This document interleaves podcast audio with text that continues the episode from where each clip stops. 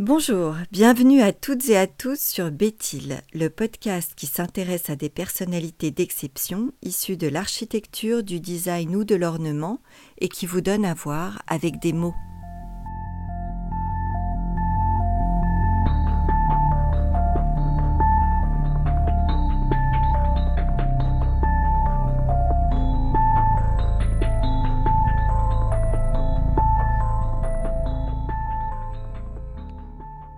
Je m'intéresse aujourd'hui à une pièce de mobilier que l'on remarque à peine tant elle fait partie de notre quotidien. Il s'agit de la chaise.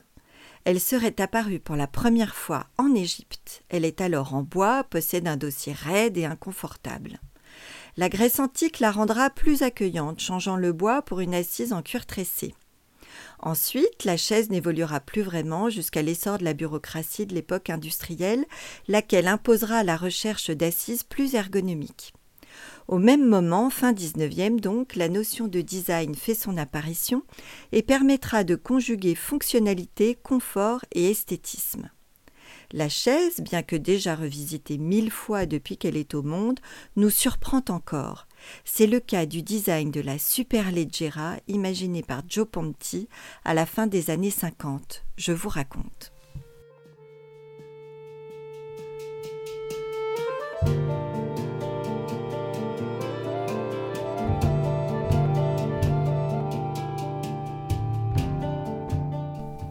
Joe Ponti était convaincu que la belle architecture a une incidence sur la société et que la culture améliore la vie des gens.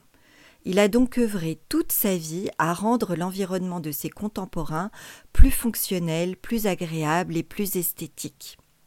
Architecte de formation, amoureux de la peinture et ami des artistes, la chaise qu'il imagine est un condensé de savoir-faire, de tradition et de technologie.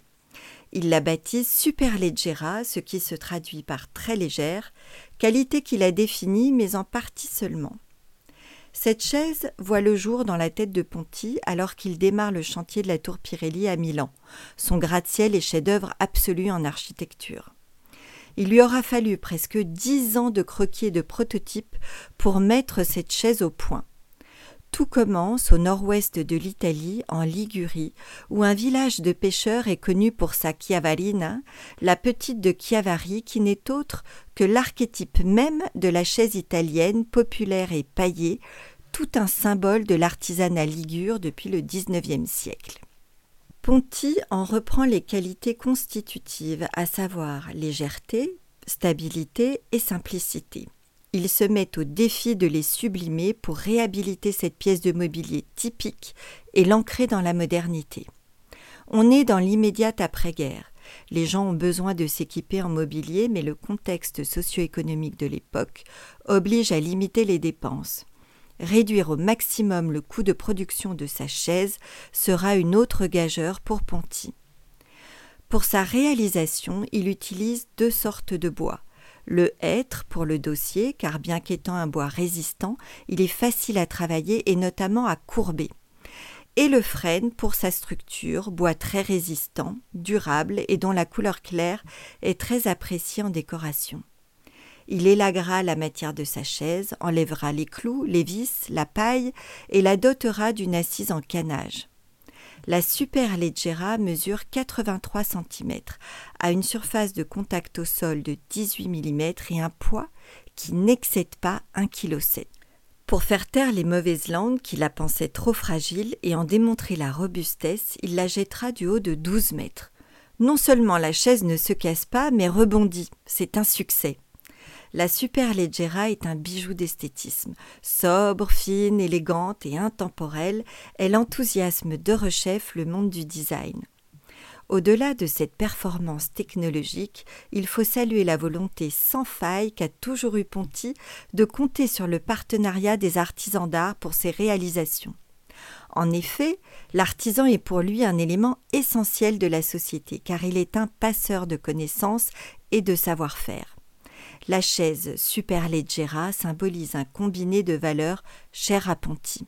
La tradition, la simplicité, la fonctionnalité, la modernité et la technologie tout à la fois. Outre l'objet culte qu'elle est devenue, cette chaise est avant tout emblématique de la personnalité même de son auteur, profondément soucieux et concerné par le fait d'améliorer le quotidien de ses contemporains en leur apportant du beau, du fonctionnel, accessible au plus grand nombre. Métissée d'Italie traditionnelle et de dépouillement scandinave, la Superleggera née en 1957 est désormais un incontournable du design italien, toujours édité chez Cassina.